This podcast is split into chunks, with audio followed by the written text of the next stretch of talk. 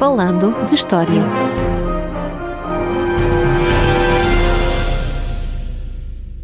Olá a todos e bem-vindos ao episódio número 74 do podcast Falando de História. Eu sou Paulo M. Dias e comigo está, como é costume, Rogério de Jesus.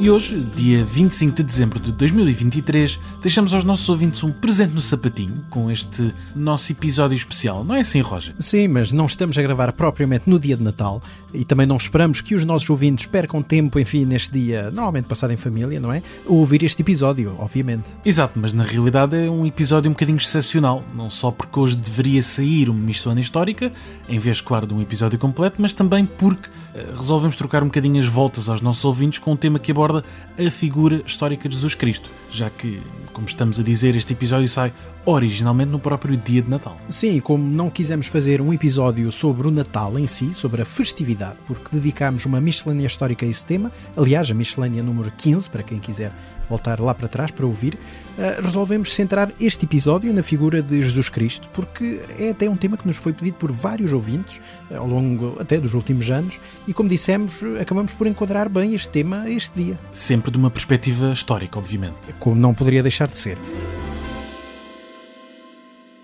Aliás, fazemos já esta nota que este episódio não pretende tocar sobre a questão religiosa, porque esses assuntos estão fora do alcance do historiador e remetem para enfim, para questões de fé pessoal, eh, o que vamos abordar neste episódio é a figura histórica de Jesus Cristo, a partir das várias fontes que temos sobre ele e a partir do consenso estabelecido na historiografia sobre a sua atividade. Tendo em conta que é até um tema muitas vezes polémico, porque, lá está, muitas vezes se misturam estas duas dimensões e, repetimos, não é isso que estamos aqui a fazer. Quem for religioso poderá continuar a ter as suas crenças e a interpretar a Bíblia conforme o seu posicionamento, seja católico, protestante, evangélico ou, enfim, qualquer outro, claro. Feita então esta ressalva, se calhar até começamos por uma biografia básica, não é? O que é que sabemos ao certo sobre Jesus Cristo? Ou seja, se quisermos traçar os principais pontos da sua vida, quais são? Bem, há uma série de coisas que podemos afirmar que são consensuais. Jesus Cristo foi um judeu que terá nascido por volta do ano 5 antes de Cristo, e há aqui esta incongruência que vai atravessar todo o episódio, falarmos de Cristo antes, não é daquele que se convencionou chamar era de Cristo. e portanto, este judeu terá nascido no norte da Palestina, em Nazaré, e por isso viveu a sua vida adulta nos anos 20 do primeiro século foi seguidor e batizado por João Batista e tornou-se um pregador na área rural da Galileia, anunciando a chegada do reino de Deus. Eh, acabou por juntar discípulos à sua volta e ganhou alguma fama por curar doentes e por expulsar demónios. E por volta do ano 30 foi passar a Páscoa a Jerusalém, tendo gerado alguns problemas no templo, o que acabou por lhe criar inimizades com as autoridades judaicas que levaram a que este fosse julgado por Pôncio Pilatos, o prefeito romano, que o mandou executar por crucificação. Como pediste, estas são as linhas gerais que não levantam grandes dúvidas eh, e algumas poderemos, claro, falar mais adiante. Mas antes de avançarmos, convém também referir que existe uma teoria de que Jesus nunca existiu, não é? De que foi, aliás, uma invenção, portanto, que não existe qualquer prova histórica propriamente dita sobre a sua vida. Esse é um bom começo porque permite-nos falar precisamente sobre as fontes que temos sobre esta personagem histórica e que comprovam que existiu realmente uma personalidade histórica chamada Jesus. E estas fontes podem ser divididas, enfim, de várias formas, não é? Mas aqui vamos dividi-las em duas. Aquelas produzidas no contexto da nova comunidade religiosa que emergiu depois da sua morte, como os evangelhos, as cartas, enfim, outros textos religiosos, e a outra parte, que são as fontes produzidas fora deste contexto, que são as de autores romanos e judeus. Mas antes de entrarmos na questão das fontes, deixa-me só falar sobre estas teorias de que Jesus Cristo é um mito inventado a partir de final do século I ou já nos séculos seguintes porque esta é uma ideia que apenas surgiu no final do século XVIII.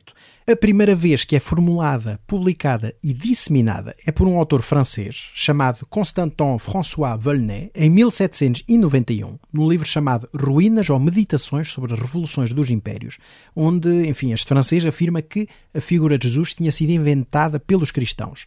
E logo em 1795, uma outra obra fala também disso, desta vez de Charles-François Dupuy, intitulada Origens de todos os cultos ou religião universal. Portanto, tudo obras do seu tempo, não é? Do iluminismo, desta Revolução Francesa, que, como sabemos, punha em causa grande parte das crenças dessa época. Exatamente. E a ideia faz o seu caminho no século XIX e nos inícios do século XX, em 1909, um académico alemão chamado Arthur Treves publica o seu livro chamado O Mito de Cristo, que tem um impacto muito considerável à época, especialmente na mente de um certo Vladimir Ilyich Lenin, o que levará a que esta ideia fosse muito popular e disseminada na União Soviética.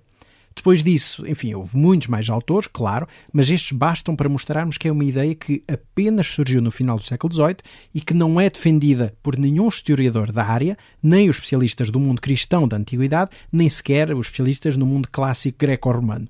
Aliás, até diria que é uma teoria um pouco equivalente àquela do Colombo português, que estamos sempre a falar, uhum. ou seja, baseada em muitas fontes descontextualizadas, com leituras forçadas e enviesadas. Mas para podermos dizer isso, convém então falarmos das fontes. E como disseste, temos fontes não cristãs e fontes cristãs. Começando então pelas não cristãs propriamente ditas, que autores é que referem a existência de Jesus Cristo? Bom, temos quatro autores que ajudam a comprovar a sua existência, apesar de quase todas serem referências muito pequenas. Mas é também preciso lembrar que estamos a falar de acontecimentos, enfim, de há cerca de dois mil anos, onde a escrita não estava tão disseminada e as práticas da escrita e os registros também não eram tão extensos quanto às vezes se pensa. Além de que, obviamente, o suporte usado naquele período, o papiro, eh, deteriorava-se muito facilmente, o que não ajuda que muitas fontes tenham aguentado este tempo todo. E diga-se também que estas fontes que vou mencionar não são originais da época, mas já são, claro, cópias posteriores, as quais podem ter sido alteradas ao longo do tempo, mas, enfim, essa ressalva metodológica já faz parte da análise historiográfica. Como não poderia deixar de ser, claro, mas vamos então a essas fontes. Vamos sim. As três primeiras são fontes romanas e a quarta é uma fonte judaica. Dentro das romanas temos referências de Plínio, o jovem, ou o novo, enfim, né, aparece das duas formas. Temos outra de Suetónio e também de Tácito. Plínio, o jovem, então, era sobrinho do famoso Plínio, o velho, que escreveu um tratado fundamental sobre o mundo natural e que morreu na erupção do Vesúvio no ano de 79, porque, enfim, se aproximou demasiado da cidade para ver o fenómeno, não é? E acabou por morrer dos fumos uh, tóxicos. Portanto, em vez da curiosidade de matar o gato, a curiosidade matou o Plínio. Sim, exatamente. Mas neste caso, uh, o seu sobrinho, Plínio, enfim, o jovem, chegou a ser governador da província romana da Bitínia e Ponto, na Ásia Menor, hoje em dia a Turquia, e foi autor de uma coleção enorme de cartas escritas ao imperador Trajano. E numa delas, escrita por volta do ano 112, fala de um grupo de pessoas que se andavam a reunir ilegalmente. Grupo este chamado, e cito aqui, cristãos, cristianos no original latino, e que se encontram em dias fixos para cantar em honra, e aqui cito, em honra de Cristo como se fosse a um Deus. Esta é uma referência muito pequena, mas que remete para o culto de uma personalidade, Cristo, como se fosse um Deus, o que revela já a expansão do cristianismo naquela região, tendo em conta, lá está, que é escrito cerca de 80 anos depois da morte de Jesus. Ou seja, o que interessa aqui destacar é o culto a uma personalidade, uma figura que não é ainda histórica naquela época, porque aliás 80 anos é muito pouco, e uhum. para se ter eh, noção da distância, na verdade é a mesma coisa que hoje em dia pensarmos em alguém que morreu na década de 1940. Sim, é mais ou menos essa a ideia. A segunda fonte, como eu disse, é Suetónio, um dos mais famosos autores romanos, que escreveu uma coletânea intitulada Vida dos Césares, que são basicamente biografias dos primeiros imperadores romanos, datado, enfim, aproximadamente do ano de 120. E na vida do imperador Cláudio temos uma brevíssima menção à expulsão dos judeus de Roma, porque estes estavam a criar constantemente problemas e, aqui estou a citar a fonte, instigados por Crestos. Ora, os especialistas acreditam que é uma versão deturpada da palavra Cristos e que mostra também já então a extensão do cristianismo naquele momento em Roma. E, como eu já disse, não é? É realmente uma referência muito pequena, mas refere uma personalidade, um homem aqui identificado como Cristo. E sobra-nos então a terceira fonte romana, que é nem mais nem menos do que Tácito. Sim, o que falta é realmente Tácito. E Tácito escreveu uns anais, uma compilação da história de Roma entre o ano 14 e 68 da nossa era, um, e o que nos interessa é que quando escreve o famoso incêndio de Roma, no ano 64, às mãos do imperador Nero, menciona que este tentou culpar os homens a quem chamavam cristãos. E diz, e cito, o autor deste seu nome foi Cristo, que, no governo de Tibério, foi condenado ao último suplício pelo procurador Pôncio Pilatos. A sua perniciosa superstição, que até ali tinha estado reprimida, já tornava de novo a graçar, não só por toda a Judeia, a origem deste mal, mas até dentro de Roma. Fim de citação. Por isso, temos aqui uma referência explícita a um homem, Cristo, que no governo do imperador Tibério, que foi entre o ano 14 e 37, foi morto por mando de Pôncio Pilatos na Judeia. E estas são referências bastante convincentes, limitadas, claro, mas muito convincentes. Apesar de, novamente, datarem de cerca de 80 anos depois da morte de Cristo. Sim, mas repara que, mesmo 80 anos depois, a memória já estava fixada na existência de um homem que tinha criado esta, esta seita, não é? Como lhe podemos chamar neste período. E falaste também de uma quarta fonte, que é uma fonte judaica, não é assim? Certo, e essa é a mais importante delas todas. É da autoria de Flávio Josefo, um judeu palestiniano de boas famílias que tinha lutado contra Roma na revolta de 66 e depois virou a casaca e passou a colaborar e a trabalhar com estes, de forma integrada, digamos assim, nas estruturas imperiais romanas. Ele escreveu uma importante obra chamada Guerra dos Judeus, que está publicada em português, onde narra os principais conflitos naquela região entre o século II a.C. e o final do primeiro século século. E o que nos interessa aqui é outra obra, chamada As Antiguidades Judaicas, uma obra em vários volumes, que é uma história basicamente do povo judaico, desde a criação do mundo até à década de 60 do século I, e que terá sido terminada por volta do ano 93. A obra é muito interessante neste caso porque tem duas referências muito relevantes. A primeira é a chamada Testimonium Flavianum, porque é um testemunho de Flávio sobre Jesus Cristo e diz o seguinte, e cito, apesar de ser uma passagem bastante comprida. Naquela época apareceu Jesus, um homem sábio, se for lícito chamá-lo de homem, pois realizava obras maravilhosas, sendo um mestre para aqueles que aceitavam a verdade com prazer. Ele atraiu muitos judeus e gregos. Ele era o Messias. E quando Pilatos, pela sugestão dos principais entre nós, o condenou à cruz, aqueles que o amaram desde o início não o abandonaram, pois ele lhes apareceu vivo novamente no terceiro dia, conforme haviam predito os profetas divinos que falaram maravilhas sobre ele e muitas outras coisas extraordinárias. E a comunidade dos cristãos, assim nomeada por causa dele, não se extinguiu até aos dias de hoje. Fim de citação. Bem, é realmente um excerto que diz tudo e mais alguma coisa, confirma tudo, tudo, tudo. É, confirma tudo e até diz demasiado. Repara, Josefo era um autor judeu e estava a dizer que Jesus era o Messias que apareceu passado três dias depois da sua morte, entre outras coisas, o que é realmente muito estranho. É tão estranho que tem havido muitos debates se este certo da obra é verdadeiro ou não, e apesar de tudo parece ser verdadeiro, ou pelo menos grande parte do que é dito. Ou seja, isso quer dizer que há partes que foram então acrescentadas. Exatamente algumas partes terão sido acrescentadas posteriormente por escribas cristãos, e essas são as partes que fazem referência mais explícita à dimensão sobre-humana de Jesus. Por isso, hoje, crê-se que o parágrafo original, que de resto até textualmente está próximo do resto da obra, diria simplesmente, e vou ler então o que se supõe que seria uh, o texto original, Naquela época apareceu Jesus, um homem sábio, pois realizava obras maravilhosas, sendo um mestre para aqueles que aceitavam a verdade com prazer atraiu muitos judeus e gregos, e quando Pilatos, pela sugestão dos principais entre nós, o condenou à cruz, aqueles que o amaram desde o início não o abandonaram, e a comunidade dos cristãos, assim nomeada por causa dele, não se extinguiu até os dias de hoje.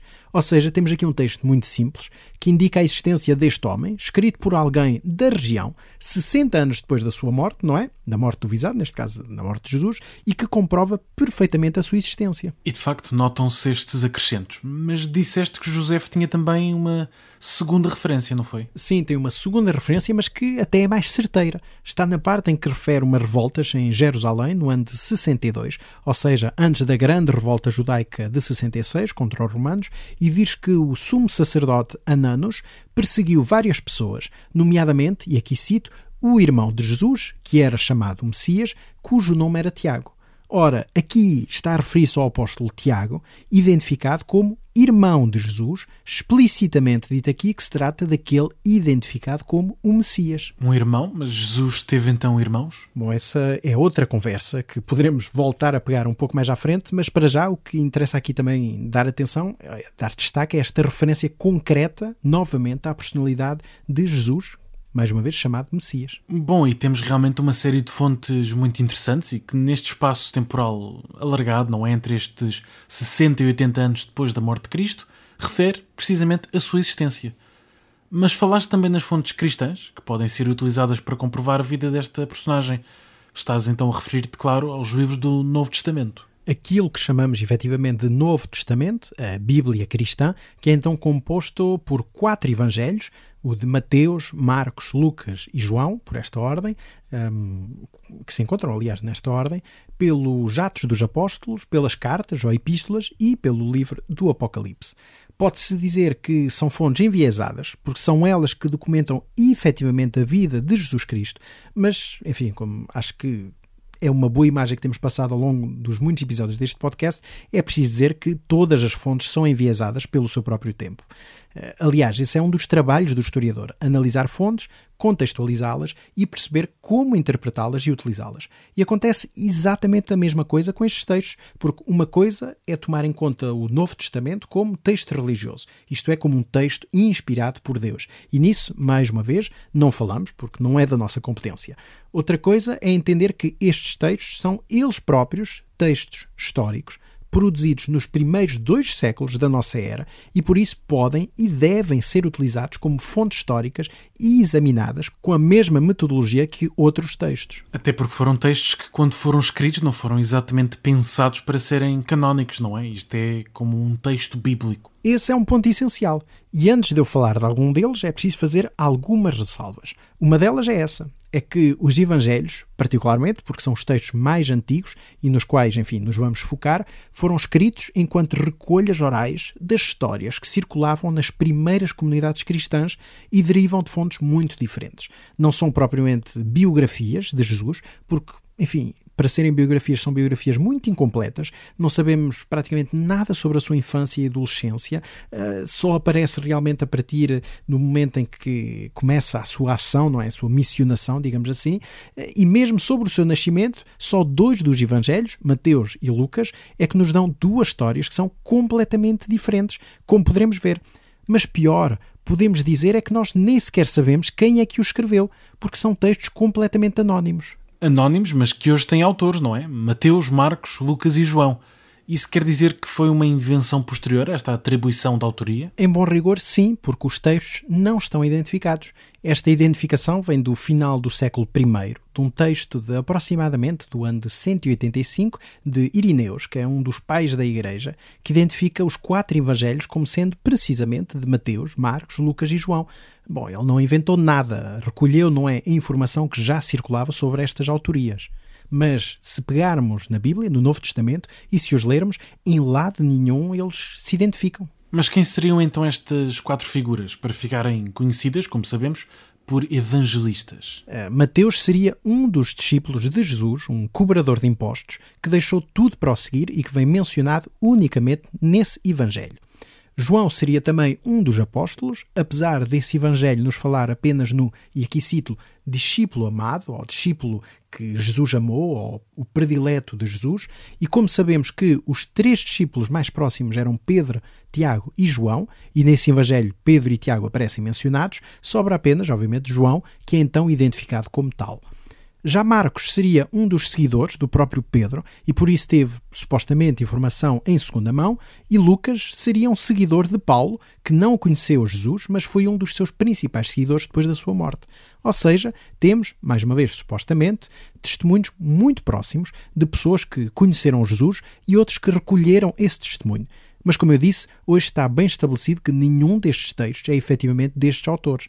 Até porque os discípulos e seguidores de Cristo, no início, seriam pessoas de um extrato social muito baixo, do contexto agrário e piscatório da Galileia, onde se falava aramaico, e os evangelhos estão escritos em grego, mas de um grego bastante desenvolvido e aprimorado, o que revela que não podem ter sido escritos por estas pessoas que não tinham conhecimento tão avançado da língua.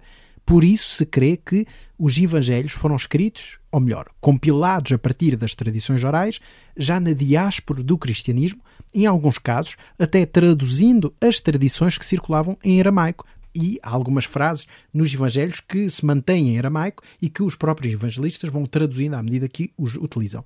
E dizem até os especialistas que a própria forma escrita dos evangelhos denota que estes eram para ser lidos em voz alta, tal como acontecia com outros livros da antiguidade, como por exemplo com as obras de Homero. E quando é que foram então escritos estes evangelhos? Como disse, não são escritos do tempo de Jesus, mas posteriores. O evangelho mais antigo é o evangelho de Marcos, que datará da década de 70, seguido dos de Mateus e Lucas, que serão aproximadamente dos anos 80 a 85, e o último é o de João, que datará de 90 a 95.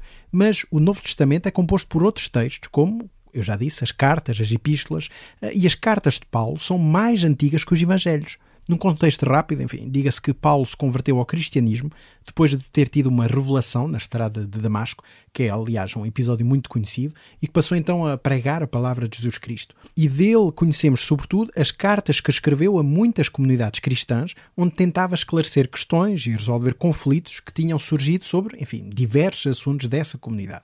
Por isso, quando se fala da carta aos Romanos, por exemplo, é a carta que escreveu à comunidade cristã de Roma. Mas também é preciso dizer que das 13 cartas ditas de Paulo, só 7 é que são da sua autoria, tendo em conta que as outras são as chamadas pseudoepigráficas, isto é, usaram o seu nome para ter reconhecimento, mas não são da sua autoria, e isso está muito bem estabelecido. E há também muitas outras epístolas do Novo Testamento, outras cartas aí presentes, que são de autoria anónima com um nome falso aí posto. Enfim, lá está para ganhar prestígio e para serem tidas como válidas.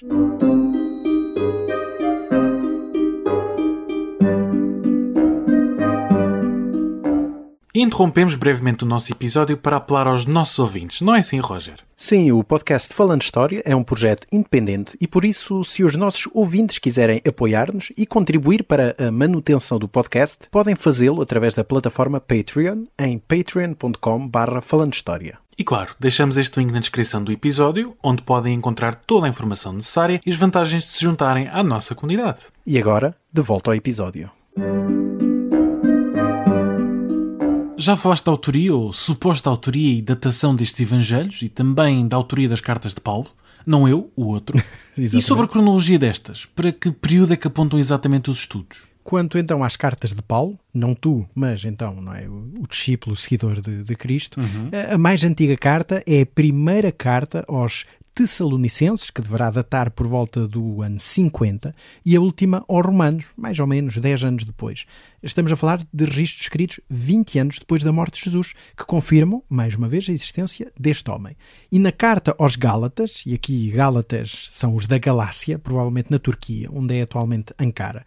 Eh, estamos a falar de uma carta escrita por volta do ano 50, também porque é muito difícil ter datas certas. Este afirma que visitou Jerusalém para entrevistar o discípulo Pedro e que esteve também com, e cito, Tiago, o irmão do Senhor. Neste caso, obviamente, estamos a falar de Jesus e é o mesmo Tiago que é mencionado por Josefo. Portanto, é mais uma fonte que confirma a existência de Jesus, tendo em conta que Paulo esteve com o irmão, não é, dele. Portanto, acho que se ele não existisse, acho que o irmão diria qualquer coisa. Mas como podes ver, são fontes cristãs muito diversas, até porque os próprios quatro evangelhos têm fontes diferentes. As tais fontes orais que circulavam nessa altura. Precisamente, mas para falar das fontes dos quatro evangelhos, dividimos-los em dois: os evangelhos sinópticos e o evangelho de João. Os sinópticos são os de Mateus, Marcos e Lucas e têm este nome porque são os três muito parecidos e derivam, enfim, da prática como a partir do século XVIII se começou uh, a estudar estes evangelhos, ou seja, eram colocados lado a lado, em coluna, para serem lidos ao mesmo tempo, ou seja, a partir em sinopse. Uh, já o de João é completamente diferente destes na estrutura e até em parte no conteúdo. Como eu disse, o mais antigo é o de Marcos e, portanto, temos as fontes que Marcos recolheu e utilizou.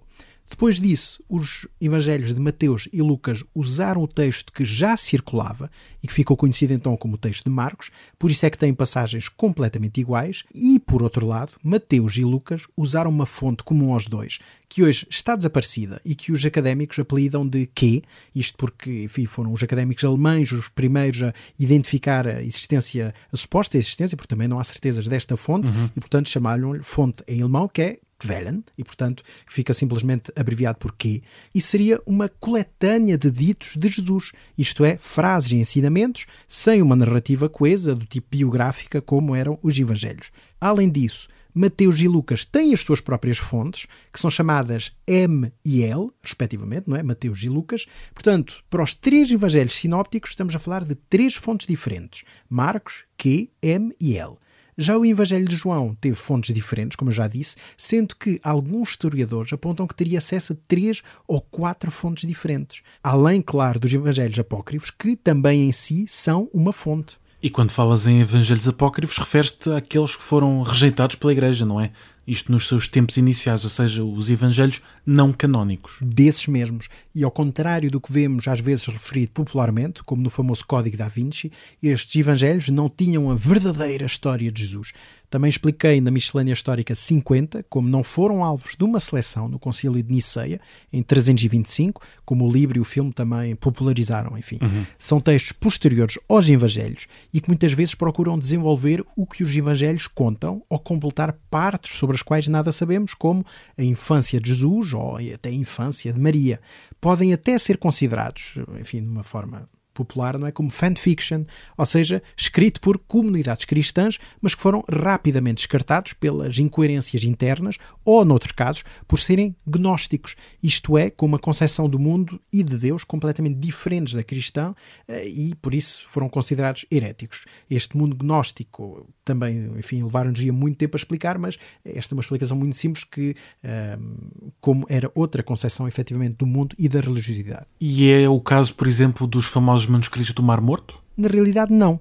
A história dos manuscritos do Mar Morto é também muito ampliada e frequentemente distorcida, porque tratam-se de cerca de 800 manuscritos encontrados em 1947 por um pastor de cabras uh, que encontrou escondido em grutas uh, estes manuscritos nas ruínas de Qumran, nas margens do Mar Morto, e são textos escritos entre o ano 150 a.C. e o ano 70 depois de Cristo mas a maioria são cópias da Bíblia hebraica. Aliás, são as mais antigas conhecidas.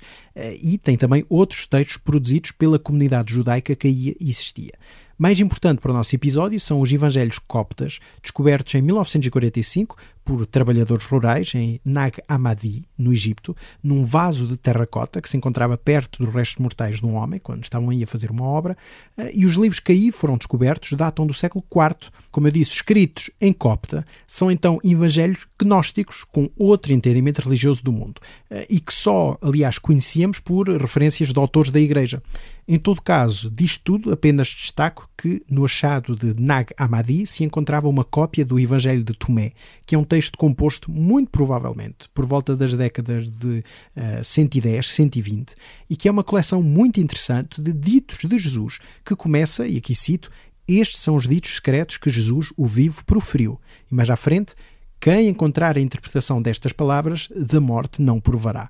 E é um texto tão fascinante e relevante, apesar de ser gnóstico, que grande parte dos estudiosos acreditam que será um texto muito próximo àquela fonte que os eh, estudiosos chamam de Q, que tinha também uma coleção de ditos e que foi utilizada por Mateus e Lucas, como expliquei. Bem, já aqui falámos de muitas fontes, da sua datação, mas falta perceber se na verdade estamos a falar dos originais destas fontes ou se são todas elas cópias posteriores, mais tardias. Infelizmente não temos os originais gregos dos Evangelhos ou quaisquer outros textos do Novo Testamento. Uh, o que temos são realmente cópias posteriores. Temos muitos fragmentos em papiro. Uh, o mais antigo é o chamado P52, isto é a segunda classificação destes papiros, e é um fragmento do Evangelho de João, datado aproximadamente entre 125 e 150. Uh, das cartas de Paulo, a mais antiga cópia é um fragmento chamado P46, é um excerto da carta aos Hebreus, datado do ano 200. As mais antigas cópias completas, por sua vez, com praticamente todo o Novo Testamento, em grego, são apenas do século IV, isto é, códices já em pergaminho. O mais antigo deles é o chamado Codex Sinaiticus, que tem este nome porque foi encontrado no século XIX no mosteiro de Santa Catarina do Monte Sinai. Atualmente está dividido entre a British Library, o dito Mosteiro do Monte Sinai, a Biblioteca da Universidade de Leipzig e a Biblioteca Nacional Russa, em São Petersburgo. O outro códice completo é o Codex Vaticanus, porque, imagina, está no Vaticano.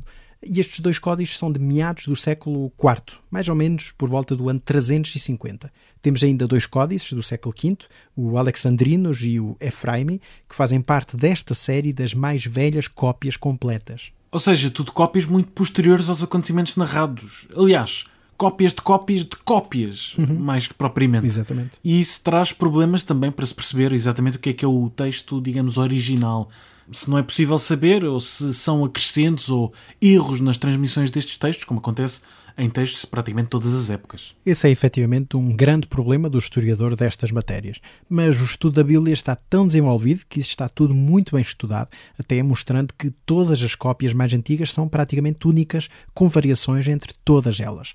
Claro que não ajuda o facto do grego escrito, neste período, não utilizar letras maiúsculas ou minúsculas, nem pontos, nem vírgulas, nem qualquer marca de texto, nem sequer espaçamento entre palavras. Portanto, é enfim, um corredor de letras seguidas. Os manuscritos estão escritos de uma forma toda seguida, lá está, como se fosse uma única palavra. Isso obviamente explica alguns erros que existem nesses manuscritos, mas além desses erros, houve acrescentos, como já disseste, para dar mais coerência ao texto. Coerência religiosa, claro, uma coerência mais ortodoxa. E terá sido feito pelos escribas ao longo do tempo. Essas passagens, aliás, estão assinaladas em algumas edições mais recentes da Bíblia. Ou seja, há passagens que conhecemos que são claramente acrescentos posteriores. Exatamente. Vou dar três exemplos. O primeiro é o final do Evangelho de Marcos. No final do capítulo 16, as três mulheres, Maria Madalena, Maria e Salomé, vão ao túmulo de Jesus Cristo, depois, enfim, de ser sepultado, não é? Encontram o túmulo aberto e um jovem lá dentro, que não Jesus, que lhes anuncia que este ressuscitou. E lhes diz para espalharem a notícia. Elas fugiram com medo e, diz o Evangelho, e é assim que termina, nada disseram a ninguém, tinham medo, pois. E acaba assim. Simplesmente. Hum. Não há mais nenhuma aparição de Cristo aos apóstolos, eh, mas tendo em conta que os outros evangelhos continuavam a história, alguém acrescentou um 17 capítulo que narra o aparecimento de Jesus aos discípulos e, enfim, a posterior ascensão aos céus. E sabemos que é um acrescento porque as mais antigas cópias não contêm este capítulo final. Uhum. Outro exemplo, talvez mais marcante, é no momento em que é crucificado. O Evangelho de Lucas diz que Cristo disse a seguinte frase: Pai, perdoa-lhes, pois não sabem o que fazem. E, enfim, é uma frase muito famosa. Neste caso, é também um acrescento que não está nos mais antigos manuscritos e que procura mostrar a sua consciência filial e a sua missão de misericórdia, conforme é a nota atualmente explicativa na mais recente edição da Bíblia dos Capuchinhos. Portanto, podes ver como está assinalado e identificado. E então qual é o terceiro exemplo? O terceiro é talvez até uma das passagens mais conhecidas, narradas por João. É o da mulher adulta, pronta a ser apedrejada, em que Jesus, confrontado pelos fariseus sobre se ela devia ser apedrejada, conforme a lei hebraica, um, ele disse famosamente: enfim, quem nunca pecou ou quem nunca errou, que atira a primeira pedra. Ora, Pois, este é também um acrescente posterior. Uhum. Só surge em manuscritos do Evangelho a partir do século IX, apesar de aparecerem referências mais curtas em outros textos mais antigos que não os Evangelhos. Mas por estes exemplos se percebe como os textos não são estáticos e também foram mudando ligeiramente ao longo dos séculos e como isso também teve impacto na forma como hoje lemos estes livros. Já falámos bastante sobre as fontes que nos informam sobre esta figura histórica de Jesus, mas na verdade falámos pouco sobre a sua vida propriamente dita. No início deste alguns básicos, uhum. o consensual sobre a sua vida, mas se calhar podemos agora desenvolver um pouco estes dados, não? Por exemplo, tendo em conta que este episódio sai originalmente no dia de Natal, o que é que sabemos sobre isso? Bom, realmente, como o episódio é sobre a vida de Jesus, mas como o episódio vai longo, vamos destacar alguns pontos. Começando então pelo nascimento, que é, aliás, um tema complexo porque temos duas descrições muito diferentes uma no Evangelho de Mateus e outra no de Lucas. E apesar de muitas vezes se tentar harmonizar os dois relatos, isto é, misturando para ter uma única narrativa, na realidade é muito difícil tornar isso uma coisa homogénea porque as diferenças são demasiado. Os dois relatos concordam em duas questões. Primeiro, que Maria, a mãe de Jesus, era virgem, e isso não é um debate para os historiadores, porque simplesmente nós não estávamos lá, não sabemos, e por isso temos de nos manter dentro dos factos historicamente comprováveis. E a outra coisa é que concordam no lugar de nascimento, que é Belém. Mas os dois relatos dão-nos motivos diferentes para ambas as questões. Sobre a virgindade de Maria, Mateus baseia-se numa profecia do profeta Isaías no Antigo Testamento. E a profecia diz, numa tradução moderna do texto hebraico, e aqui cito: O Senhor, por sua conta e risco, vos dará um sinal. Olhai, a jovem está grávida e vai dar à luz um filho. Uhum. Fim de citação. Mas naquele tempo o que circulava não era o texto hebraico como nós utilizamos hoje em dia, ou seja, o texto mais ou menos original, não é? O que circulava era a versão traduzida para grego, a chamada Septuaginta, e essa era a versão, repito, em grego, que os evangelistas conheciam e citavam.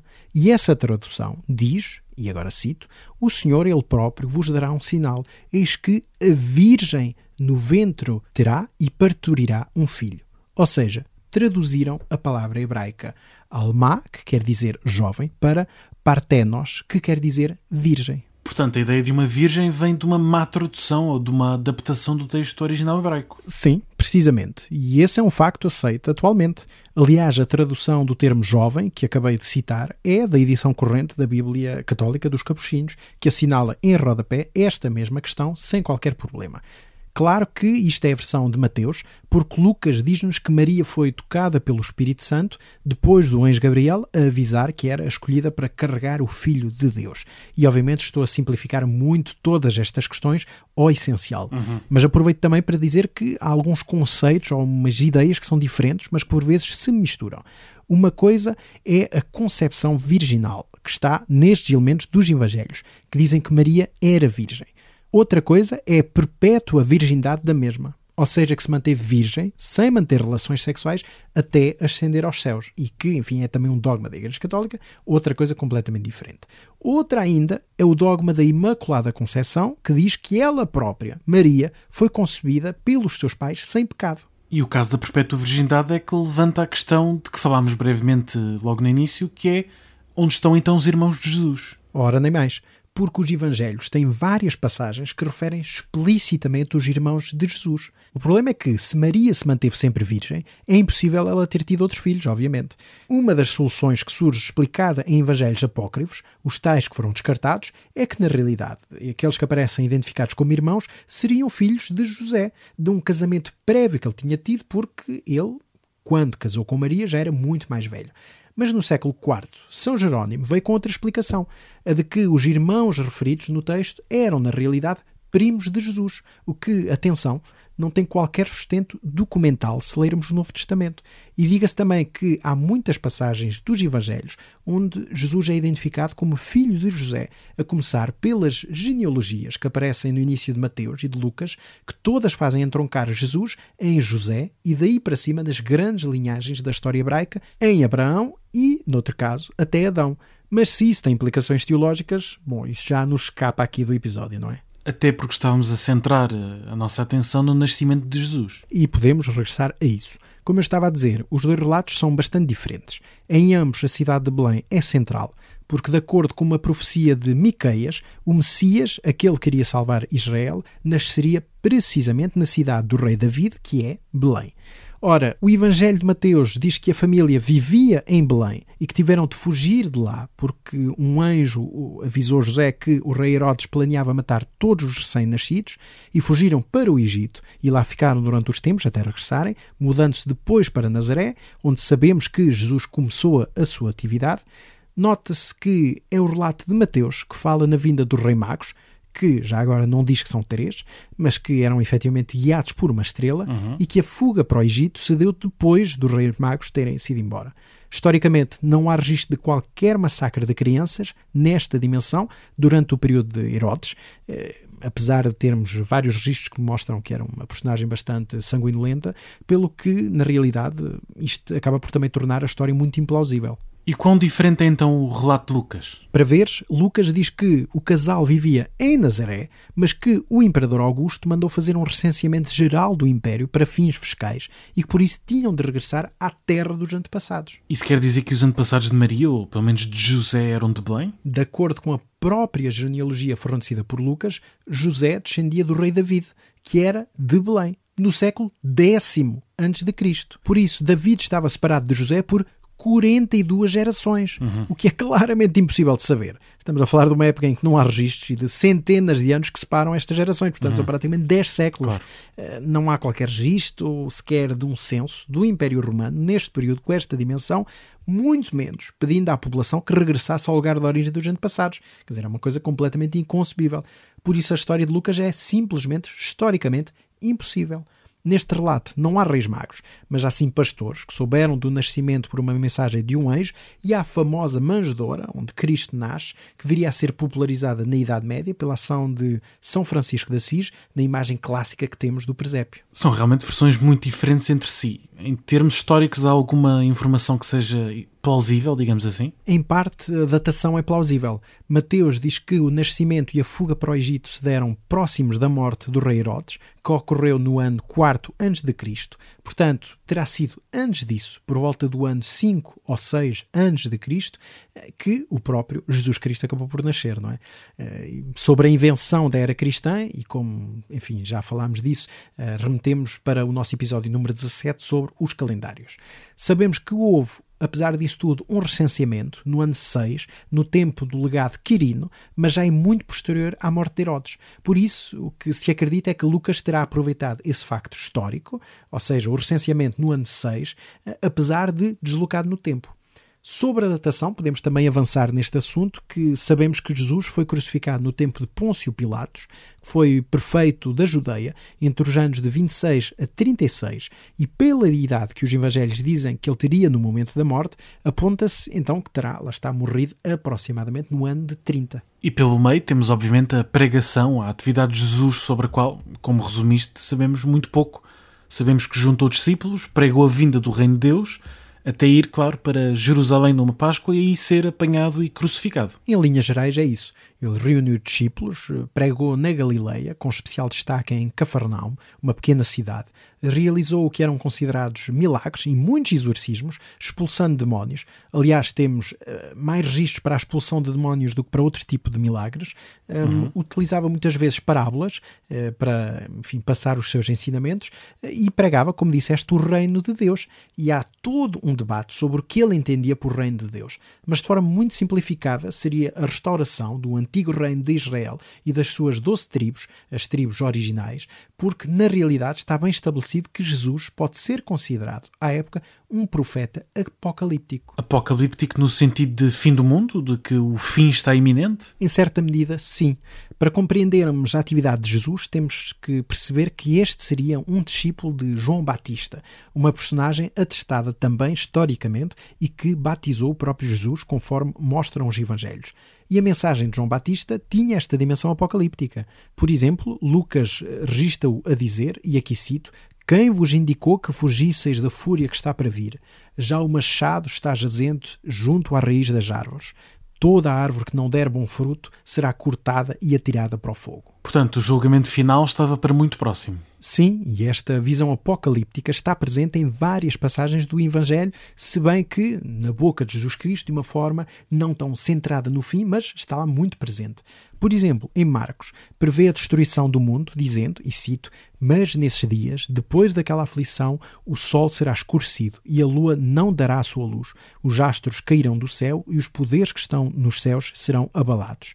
Nesse momento verão o Filho do Homem vindo nas nuvens com muito poder e glória, e então enviará os seus anjos e reunirá os seus escolhidos a partir dos quatro ventos, desde um extremo da terra até ao extremo do céu.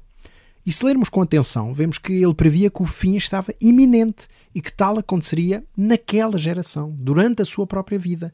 E a sua mensagem de amor para com o próximo deve também ser lida neste contexto, não apenas num sentido geral, mas sobretudo porque o fim estava próximo e o objetivo era avisar as pessoas para que estas se arrependessem e se preparassem, estando, lá está, unidas no amor. Aliás, a própria escolha de 12 discípulos está ligada a esta mensagem e a esta visão apocalíptica, porque está ligada à ideia da restauração do antigo reino de Israel e das 12 tribos, uhum. em que cada discípulo ficaria como representante ou responsável de cada uma das novas tribos, conforme, aliás, ele próprio uh, afirma como nos diz Mateus, e cito: Vós que me seguistes, sentar-vos-ei em doze tronos a julgar as doze tribos de Israel. E é realmente uma ideia bastante diferente do que por vezes se tem de Jesus, mas que está afinal ancorada nesta leitura e numa análise crítica do Novo Testamento. Não apenas nesta leitura e na análise crítica, mas também no conhecimento do próprio contexto judaico da época. Porque repara que o que as profecias hebraicas anunciavam era a chegada do Messias, que quer dizer o ungido em hebraico, porque os reis de Israel eram ungidos enquanto um cerimonial simbólico. E seria este Messias o responsável pela nova ligação entre Deus e o novo reino de Israel, restaurado. Daí se crê que Jesus era o Messias. Mas se Messias é a palavra aramaica, aliás, que vem do aramaico e do hebraico, a palavra grega é Christos. E daí vem a palavra Cristo. Por isso, quando dizemos Jesus Cristo, estamos a dizer, grosso modo, Jesus o Messias ou Jesus o ungido. E é por causa desta posição de destaque que acaba por vir a ser condenado à morte por Pôncio Pilatos. Foi condenado então por se intitular, se bem me lembro, Rei dos Judeus. Essa é uma questão muito interessante, porque em bom rigor Jesus nunca se identificou como Rei dos Judeus. Agora, esta visão apocalíptica previa que ele, enquanto profeta e mensageiro, seria o Messias. E se tinha 12 discípulos para 12 tronos, uhum. como disse em Mateus, é porque provavelmente estaria num lugar superior como rei dos judeus. Atenção que ele nunca afirmou tal assim no, nos seus ensinamentos, mas pode ter sido esta a mensagem que passou e que as autoridades judaicas acharam abusivas e dignas de incentivar a sua condenação à morte. Em todo o caso, essa visão e a própria mensagem apocalíptica também não passaram exatamente para a mensagem dos discípulos. Ou pelo menos não é essa a ideia que temos à primeira vista. Não, e isso é também muito interessante. É que, à medida que o tempo passa, a mensagem apocalíptica vai sendo diluída e vai até desaparecendo. Está bem presente em Marcos e também em Mateus e Lucas, que são os mais antigos, mas quando se chega ao último Evangelho, a ser composto, o de João, essa mensagem praticamente não está lá. O que João nos oferece é um texto muito mais desenvolvido do ponto de vista da teologia, isto é, da concepção já de Jesus enquanto parte de Deus. E os motivos para esta mudança percebem-se. Quer dizer, Jesus morreu, o reino de Deus não veio, então adiou-se e as primeiras comunidades cristãs disseram que estava quase a ir chegar. Em várias cartas de Paulo encontramos referências de que ele próprio acreditava nisso e que o fim estava próximo e de que estas comunidades estavam à espera do regresso iminente de Jesus naquela geração. Mas mais uma vez nada aconteceu, então a mensagem foi sendo mudada progressivamente, acabando por deixar cair esta visão apocalíptica, de tal forma que há até evangelhos apócrifos, escritos muito depois, que, ironicamente, têm uma visão completamente contrária, condenando estas visões apocalípticas. O que revela bem a complexidade de se analisarem estas fontes do ponto de vista histórico. Sim, porque envolvem uma dimensão religiosa que, mais uma vez, nós não discutimos aqui. Aliás, para terminar, e porque o episódio já vai longuíssimo, convém notar que nunca é dito na Bíblia hebraica que o Messias seria filho de Deus. Uhum. Esse já é um desenvolvimento das comunidades cristãs e há algum debate entre os historiadores se Jesus se considerava já filho de Deus ou se isso é uma criação e uma interpretação posterior dessas mesmas comunidades. O que podemos afirmar é que estas comunidades passaram a crer em Jesus como Filho de Deus e passaram também a procurar sinais disso na Bíblia hebraica. E por isso é que os evangelhos estão cheios de referências aos textos do Antigo Testamento, ou seja, tentando, de certa forma, encontrar a ligação com as antigas profecias, de tal forma que Santo Agostinho, no século V, afirmou, e cito, que o Novo Testamento está oculto no Antigo e o Antigo está desvendado no Novo, que é um ensinamento que foi assumido pela Igreja Católica até aos nossos dias. E assim se percebe também, analisando a vida deste Jesus histórico, a importância da sua mensagem e as marcas que deixou, que tiveram um impacto muito importante na antiguidade, no período uhum. medieval e em tudo o que veio depois até aos nossos próprios dias. Sim, mais uma vez, enfim, é um episódio longo, mas que foi muito simplificado, porque há muitos eh, temas que poderiam ter sido abordados de forma diferente, claro. E há também muitos temas que poderemos abordar em futuros episódios, como até o desenvolvimento destas comunidades cristãs no início, ou até a expansão do cristianismo na antiguidade, que são temas realmente muito interessantes. E quem quiser saber mais sobre este Jesus histórico, é disso que estamos a falar, que sugestões de leitura fazes? Olha, eh, tem duas sugestões de leitura. A primeira em português, eh, de um autor, de um grande académico especialista no Novo Testamento, E.P. Sanders, intitulado A Verdadeira História de Jesus, publicado pelo Clube do Autor em 2018. Eh, enfim, o título original é muito mais interessante, que é, aliás, o título deste episódio, que é a figura histórica de Jesus, mas, enfim, a tradução portuguesa tem este título, A Verdadeira História de Jesus, uhum. mas é um livro muito, muito interessante que consegue contextualizar de uma forma muito eficiente o Jesus histórico, com todas as provas, com todos os contextos judaicos eh, da região, tudo mais. É muito, muito interessante e recomendo mesmo muito vivamente, lê-se muito bem. E a segunda obra é uma obra em inglês, que infelizmente não está traduzida para português, de um também grande académico americano, uh, chamado Bart Ehrman, uh, intitulado Did Jesus Exist? The Historical Argument for Jesus of Nazareth. E aqui ele aborda mais a questão sobre a historicidade de Cristo, sobre as provas, mas também acaba por biografar muito daquilo que falámos uh, por aqui neste episódio. Uhum.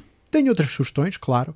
Um, uma terceira sugestão é visitar o site do Codex Sinaiticus, portanto, a mais antiga cópia completa um, dos Evangelhos em grego, que está online. Portanto, vou deixar o link, podem ver precisamente uh, esse, esse manuscrito do século, do século IV.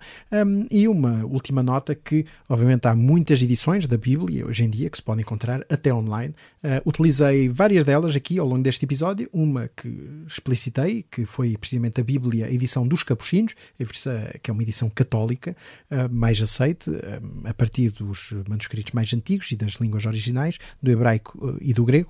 Mas mais recentemente temos uma edição que também utilizei, que é do professor Frederico Lourenço, que traduziu do grego, obviamente, o Novo Testamento, e está ainda na sua hercúlea tarefa de traduzir do grego a Septuaginta, isto é, a Bíblia grega, a versão grega da Bíblia hebraica, e que também traduziu, aliás, os Evangelhos Apócrifos, numa belíssima edição e por isso temos à nossa mão hoje em dia uh, todo este manancial, enfim, para quem quiser também saber mais. E por hoje é tudo neste episódio especial, que saiu, como dissemos, desde início neste Natal de 2023. Aproveitamos por isso por desejar boas festas aos nossos ouvintes, agradecer também, como de costume, o apoio dos nossos patronos e aproveitamos agora também para fazer uma pausa no podcast, regressando em meados de janeiro para a nossa quarta temporada. Como de costume, a edição de áudio foi de Marco António e quem quiser contactar-nos pode fazê-lo através do nosso e-mail falandohistoriapodcast.gmail.com Boas festas e até à próxima. Até à próxima. Ho, ho, ho!